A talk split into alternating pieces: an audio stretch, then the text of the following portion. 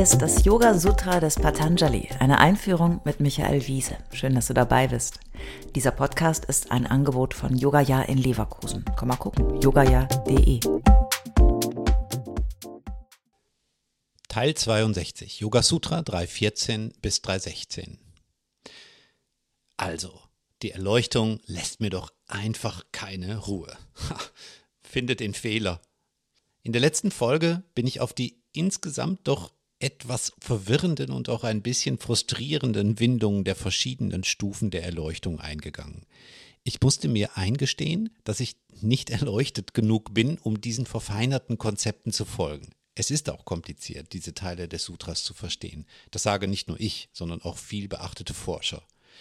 Wir lassen uns aber natürlich gar nicht davon entmutigen und machen mit gelassener Heiterkeit weiter. Um es nochmal runterzubrechen. Samyama, das waren die drei letzten inneren Glieder des achtfachen Wegs. Dharana, also die Fähigkeit, sich länger auf eine Sache auszurichten. Dhyana, ein Zustand dauerhafter Stille im Geist. Und schließlich Samadhi, die vollkommene Loslösung. Halten wir der Einfachheit halber fest, dass es bei Samyama um die Sammlung des Geistes geht. Samyama ist Meditation. Meditation ist Samyama. Und während wir Meditation üben, sind unser Bewusstsein und die Dinge, auf die wir uns konzentrieren, verschiedenen Wandlungen und Qualitäten unterworfen. Wenn wir unsere Sinne verfeinern, können wir die subtilen Verwandlungen unseres Bewusstseins beobachten. Nichts steht still, alles ist fluide, unser Bewusstsein bewegt sich und alles, was wir wahrnehmen, verändert sich. Es gibt keinen Stillstand. Alles ist dem Wandel unterworfen auch das, was vermeintlich stabil und dauerhaft ist. Wie können wir unsere Konzentration an etwas festhalten, was sich permanent verändert, ohne zu verzweifeln? Ja, ich glaube, das ist der Kern. Wir meinen, die Welt ist irgendwie da, fix, fest, beobachtbar, stabil. So wie wir, so wie du, so wie ich, ich und du, ich und die Welt, das eigene, das andere, hier und dort, das und jenes, das Vergangene, das Erlebte und auch die Zukunft, planbar, sicher. So war es, so ist es und so wird es bleiben, das bin ich, so ist es. Abgrenzung, irgendwie ein Halt finden, sich definieren, identifizieren. Wenn wir unseren Geist im Yoga schulen, dann werden alle diese Grenzen, diese sicher geglaubten Wahrheiten weicher und durchlässiger. Die Grenze zwischen Ich und Nicht-Ich verblasst. Das, was wir beobachten und wahrnehmen, wird plötzlich Teil von uns, weil wir erkennen, dass alles auf der Welt nach den gleichen Prinzipien und Mustern funktioniert. Alles ist aus allem gemacht und alles kann verwandelt werden in alles andere.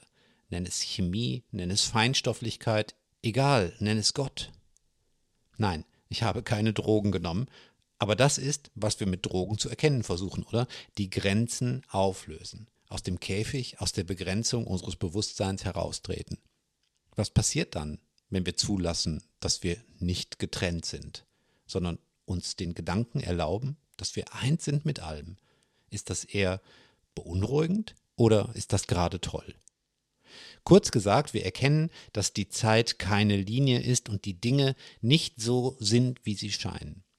Alles ist im Wandel, so wie unser Bewusstsein. Und alles bewegt sich in ewiger Wechselwirkung mit allem. Und so lesen wir in den nächsten drei Sutren Yoga Sutra 3.14 Shantodita Vyapadesha Dharmanupati Dharmi. Alle vergangenen, gegenwärtigen und zukünftigen Dinge basieren auf den grundlegenden Eigenschaften, die im Objekt angelegt sind. Yoga Sutra 3.15 Kramanyadvam Parinama Yadvehetuhu. Unterschiede in der Wandlung basieren auf Unterschieden in der Abfolge.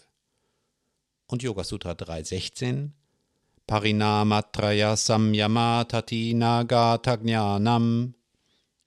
Durch Meditation auf die drei Arten der Wandlung entsteht Erkenntnis über die Vergangenheit und die Zukunft.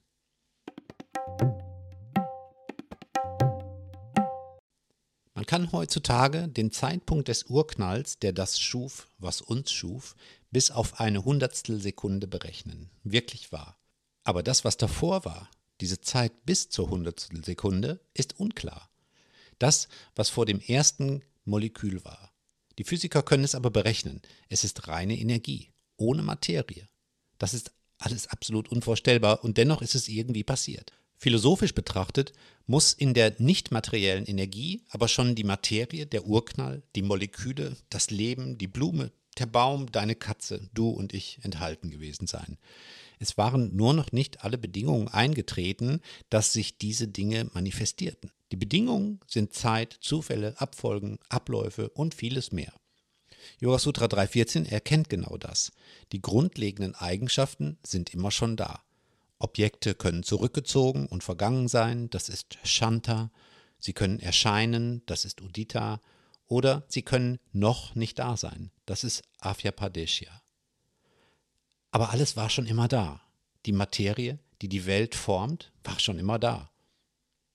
Es läuft mir heiß und kalt über den Rücken bei diesen Sutren. Sie erinnern mich an den Buddhismus. Kein Werden, kein Vergehen. Und das ist auch kein Wunder. Diese und auch andere Teile des Sutras sind beeinflusst von den buddhistischen Weisheiten. Vielleicht mache ich aus dem Thema nochmal eine eigene Folge. Ich finde es zutiefst beruhigend und schön, mich aus der Hülle der eigenen Vergänglichkeit zu lösen und mir klar zu machen, nur ein kleiner Teil des permanenten Wandels von diesem zum nächsten zu sein. Warum sind wir denn hier auf der Welt, jetzt gerade? Weil eine unendliche Abfolge von Voraussetzungen und Milliarden von Verwandlungen dazu geführt haben, dass wir jetzt gerade für einen gewissen, sehr kurzen Zeitraum wahrnehmbar existieren in einer bestimmten Form. Aber das ist alles fluide, nicht abgegrenzt und während ich das hier spreche, schon wieder auf dem Weg zum nächsten Zustand.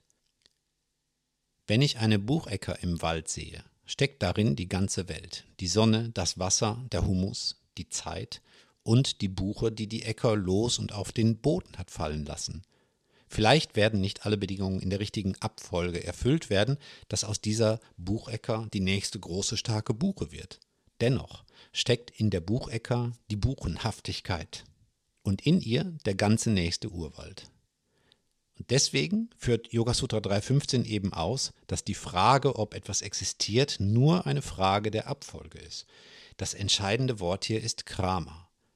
Die übenden Yogis von euch kennen sicher Vinyasa Krama. Es ist ein Yogastil, der dieses philosophische Prinzip versucht, auf die praktischen körperlichen Übungen zu übertragen. Wir üben dabei, jeden Punkt einer Bewegungsabfolge zu beobachten, also die Abfolge der Yoga-Übungen als einen permanenten Wandel zu begreifen. Das Vergangene wird zum Gegenwärtigen, wird zum Künftigen, wird zum Vergangenen, wird zum Gegenwärtigen, wird zum Künftigen, wird zum Vergangenen, wird zum Gegenwärtigen, wird zum Künftigen.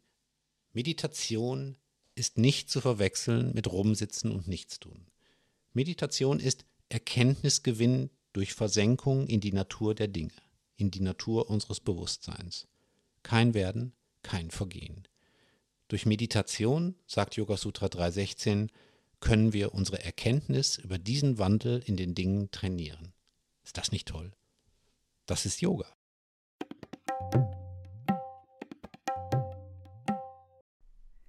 Alle bisherigen Folgen kannst du jederzeit nachhören, auch wenn du jetzt erst eingestiegen bist. Hast du Fragen oder ein Feedback zu der Philosophie-Reihe, dann schreib uns gern oder kommentiere auf unserer Website. Dort findest du auch weitere Buchtipps und Empfehlungen.